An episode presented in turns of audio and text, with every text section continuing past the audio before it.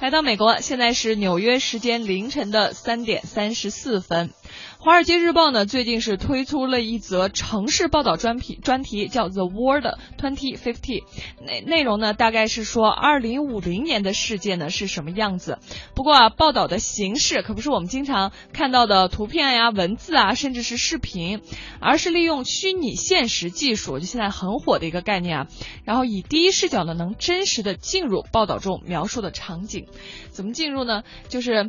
呃，目前啊，《华尔街日报》推出的第一个城市报道中呢，他们选取了日本来作为这个第一个案例，而且呢，关注的焦点是当地的老龄化问题。如果呢，你戴上这个 Oculus 或者说是三星 Gear 的这种呃虚拟现实头盔以后啊，手机 App 中的视频画面呢，就像真实的场景一样出现在你的身边。然后在《华尔街日报》针对这个日本老龄化问题研究中呢，他们预测啊，在二零五零年，日本每五个人当中就会有一位老年人。你就可以在拍摄的这个 VR 视频中看到哈，来来往往的行人中呢，绝大部分都是老年人。《华尔街日报》呢，希望通过这样的内容，就是可视化的这种方式呢，来拓宽报道的类型。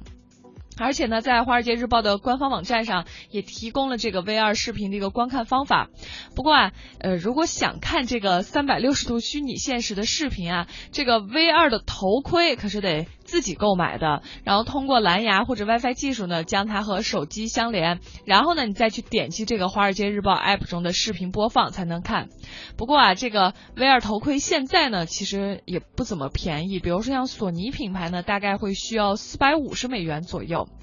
华尔街日报呢还在一份声明中强调说，这是一次对报道内容、用户互动还有科技领域跨界合作方面的一个多重的创新。单纯的文本内容数字化呢，已经不能满足越来越挑剔的读者了，所以传统媒体啊，还是需要不断的向数字平台的方向探索。